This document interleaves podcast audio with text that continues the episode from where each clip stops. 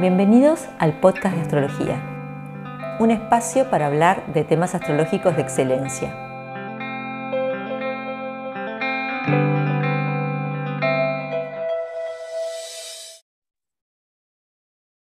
Hola Ana, bienvenida. Muchas gracias por estar aquí.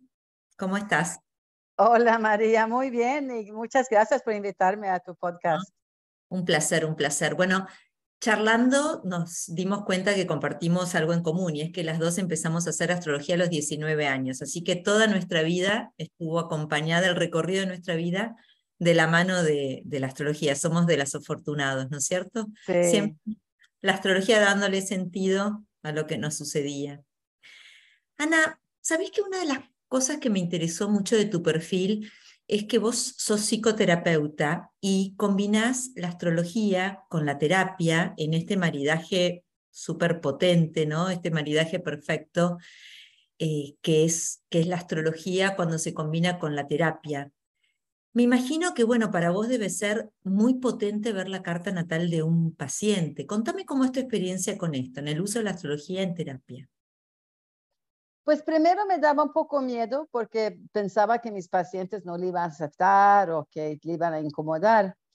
Pero luego me di cuenta de que, que no, que pues vienen a, a, recibir apoyo, ayuda y hablar de sí mismos. Y la astrología es, es un gran apoyo y para mí era una, es una herramienta hasta hoy increíble porque muy rápido puedo empatizar con la paciente, puede comprender su punto de vista, puede comprender que en dónde se atora.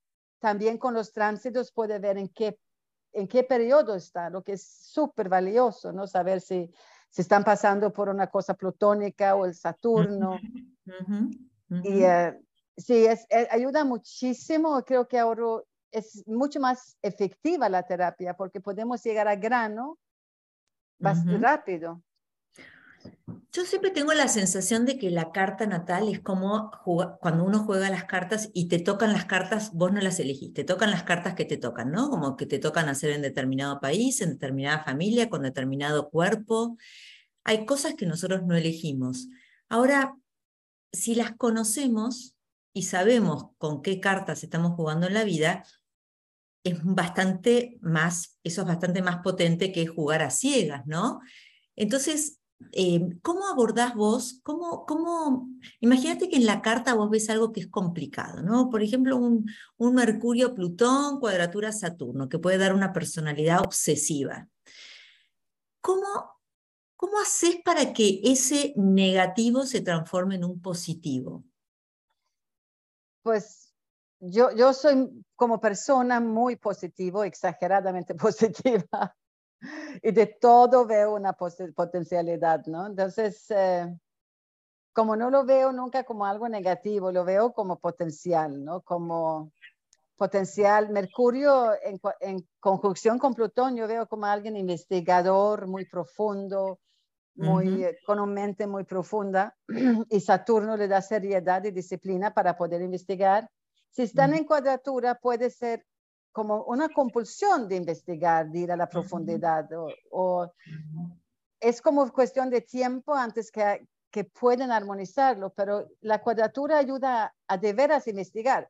Si lo tienes en trígono es como, sí, tengo mucha capacidad de, investigar, pero no, no necesito hacerlo, ahí está. Claro, claro. Sí, yo también noto que las cuadraturas y las oposiciones como uno, uno está incómodo e implican lucha, generalmente uno termina conquistando eh, lo, que nos regalan los planetas.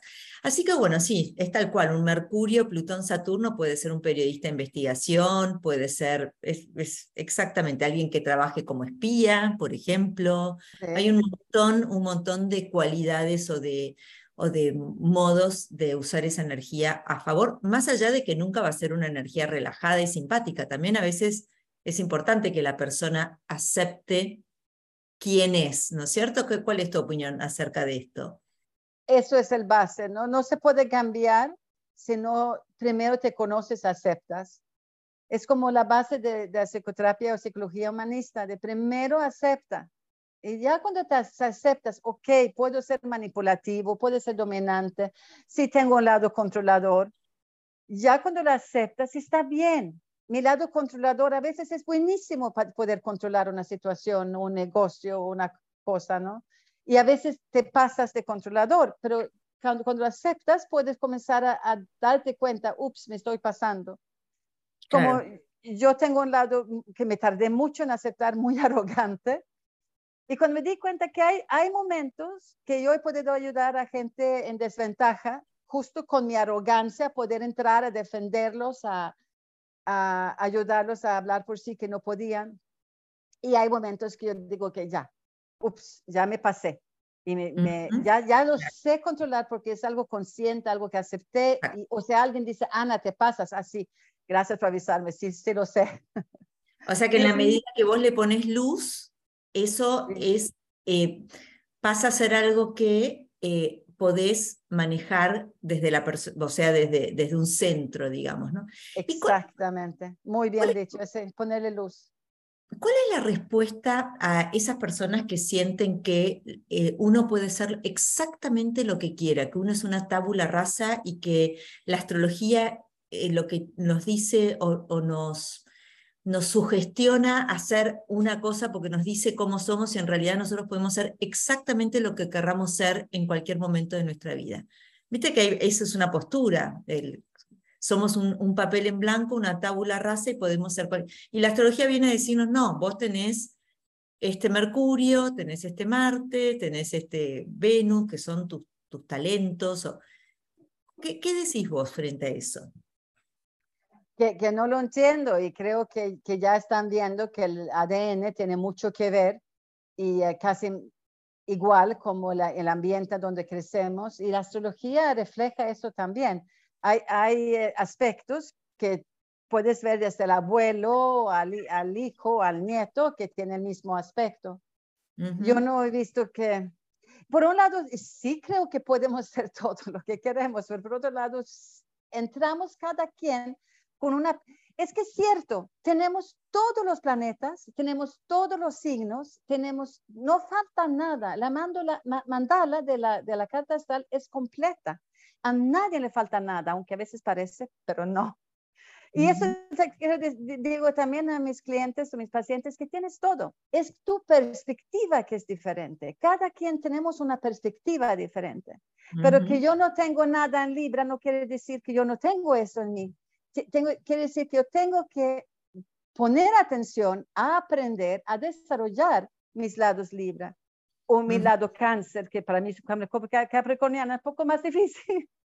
Pero ahí está mi carta. Yo tengo cáncer en mi carta, no, nada no le falta, pero tengo que poner atención quizás para incorporar las cualidades de cáncer es algo que tengo que aprender. Capricornio me viene demasiado natural.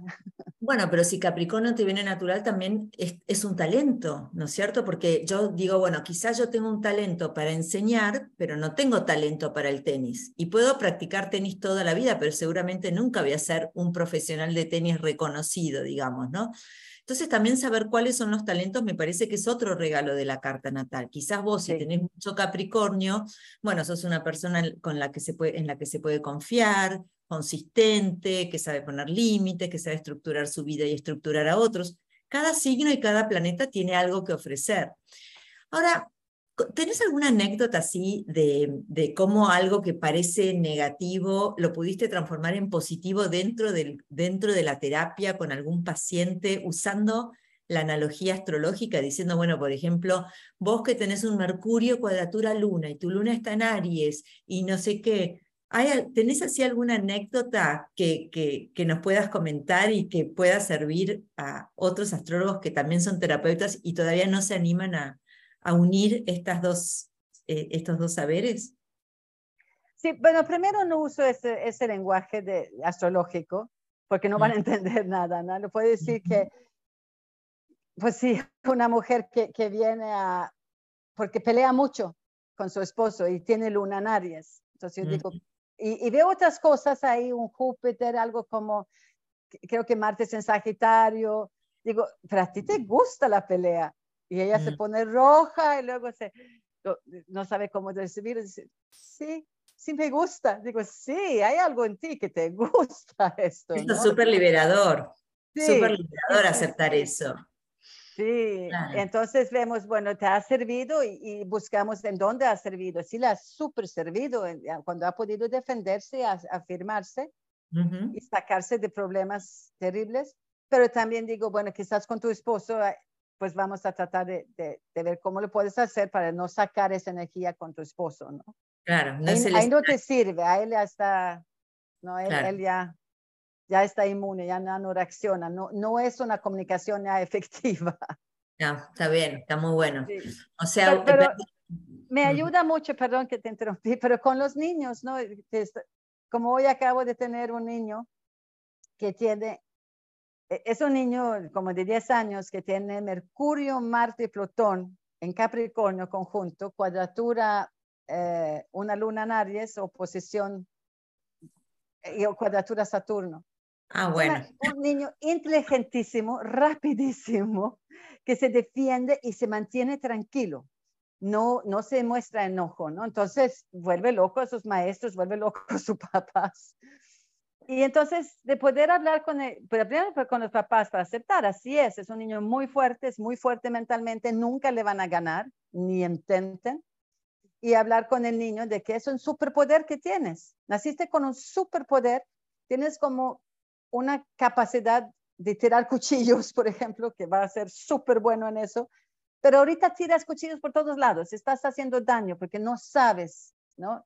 Como no es tu culpa, tú haces lo mejor que puedes para defenderte en un mundo bastante difícil y, eso es el arma que tienes. Pero necesitamos trabajar juntos para, manejar el enojo, obviamente, ¿no? De, formas sanas de expresar enojo y a manejar esta ganas de siempre contestar rapidísimo y corregir a los demás, que es muy irritante para los demás y, crea muchas situaciones muy incómodas para ese niño. No le sirve a ese niño corregir siempre a todos los demás.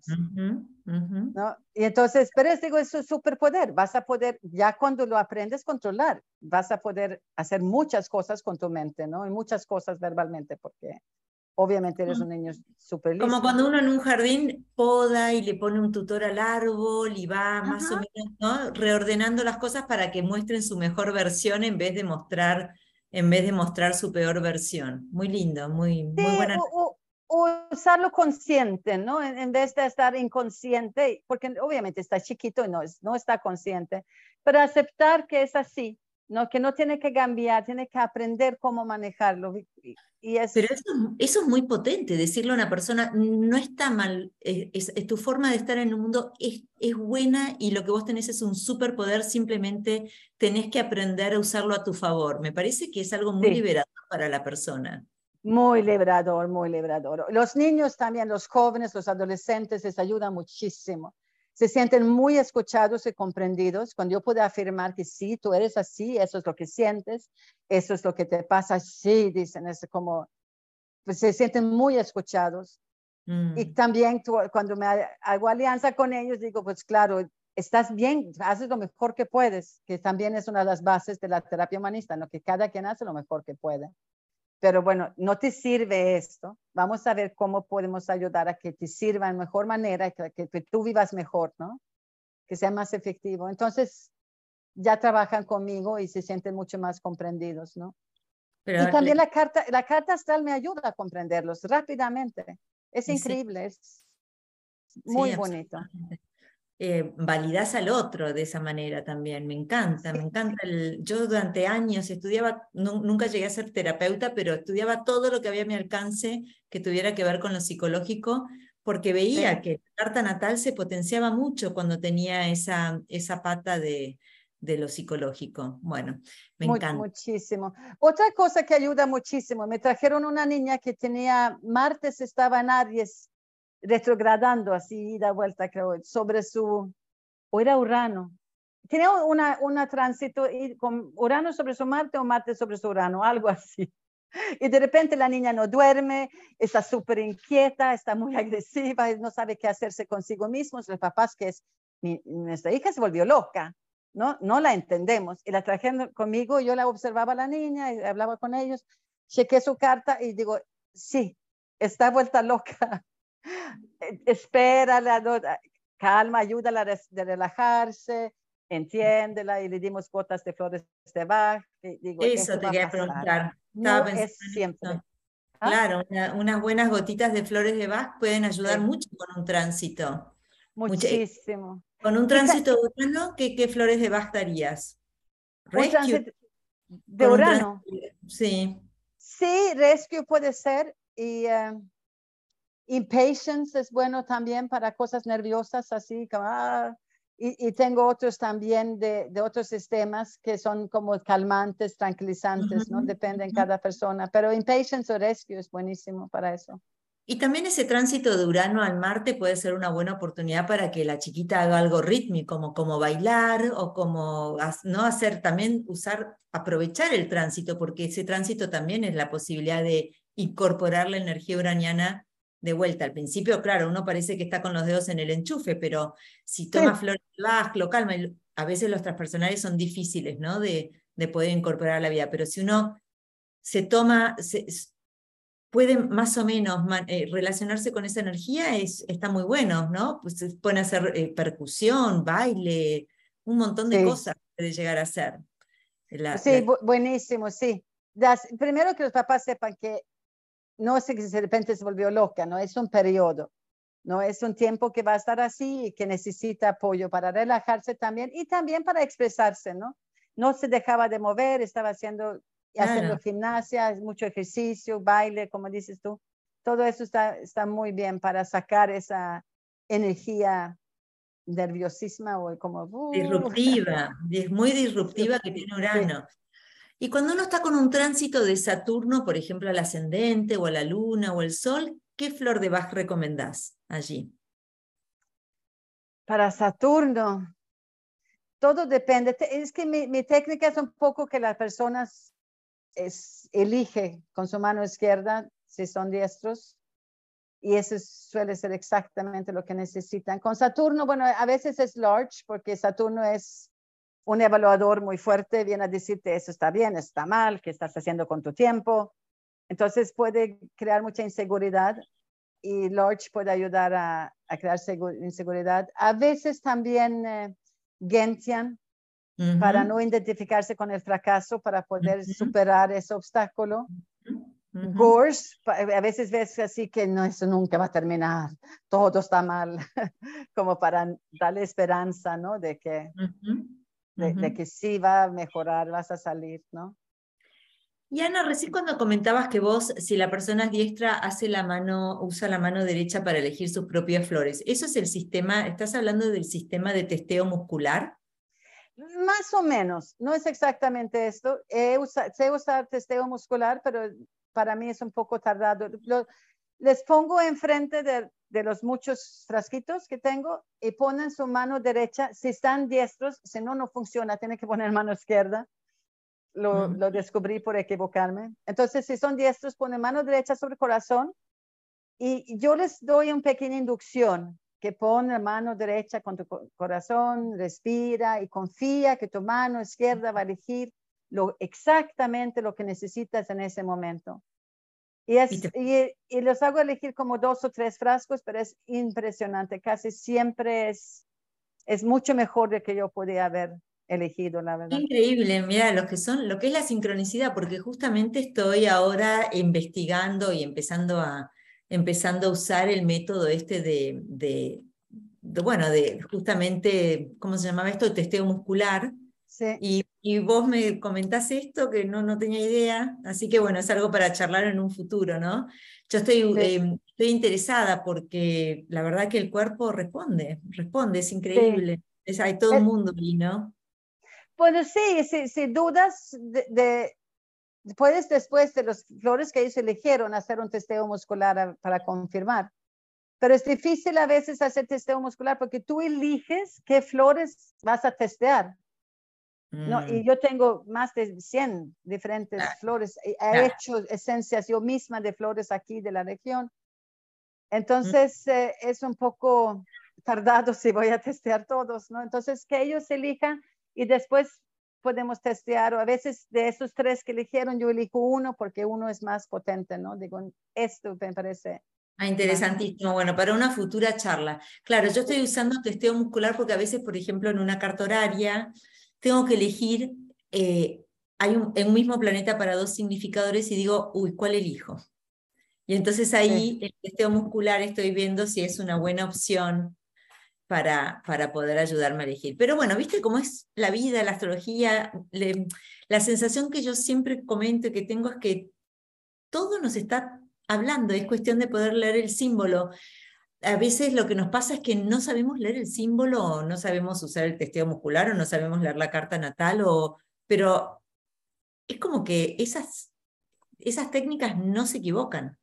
Uno puede nosotros no, equivocamos, sí, las técnicas no. No, no, no, se equivocan, no se equivocan. Es cuestión de poder descifrar lo que el cielo nos está queriendo decir, o el cuerpo, o lo que sea. Hoy, por ejemplo, veía un, un cartel de una protesta en China y el, el, cartel de protesta estaba escrito en chino. Claro, mm. yo no tengo idea qué, está, qué dice, pero porque no conozco, no sé decodificar ese lenguaje. Y lo mismo con la carta natal, ¿no? Es cuestión de estudiar y aprender a decodificar el lenguaje porque está todo, todo. Está todo. A mí cuando alguien me da sus datos para hacer la carta astral, a veces me siento como muy honrada que me tengan esa confianza, ¿no? Porque acaban de revelarme todo. Si yo sé interpretarlo o no, pero todo está ahí. Es de mucha confianza, pues. hay que respetar eso, que, que es, em, es delicado eso. De repente puedes saber muchísimo de esa otra persona, ¿no? Es una gran... Yo no sé hacer cartas de, de gente que, como, ¿me hacéis la carta del novio de mi hijo? No. Si la persona es adulta y no me la pidió, no, vos no tenés por qué pasarme sus datos, ¿no? Yo siempre tengo mucho cuidado con eso, porque es verdad que uno ve todo, ve mucho. Uno ve todo, sí. Que hay que, hay que ser, yo también estoy con vos, hay que ser muy respetuoso. Y es un ámbito muy sagrado, porque estás mirando realmente la interioridad, el alma de la persona. Así que sí, yo estoy de acuerdo, estoy de acuerdo con vos. Bueno, un placer haberte conocido, me gustó mucho. Vamos a tener que hacer otra charla para hablar de flores de Bach y cómo aplicarlas a las lunas, los nodos, etcétera. Yo estudié bastante de eso, pero no tanto como vos, así que me gustaría ver tu punto, escuchar tu punto de vista. Y nos vemos pronto. Muchas gracias, Ana. Encantada. Muchísimas gracias, María. Chao, chao. Hasta pronto. Chao.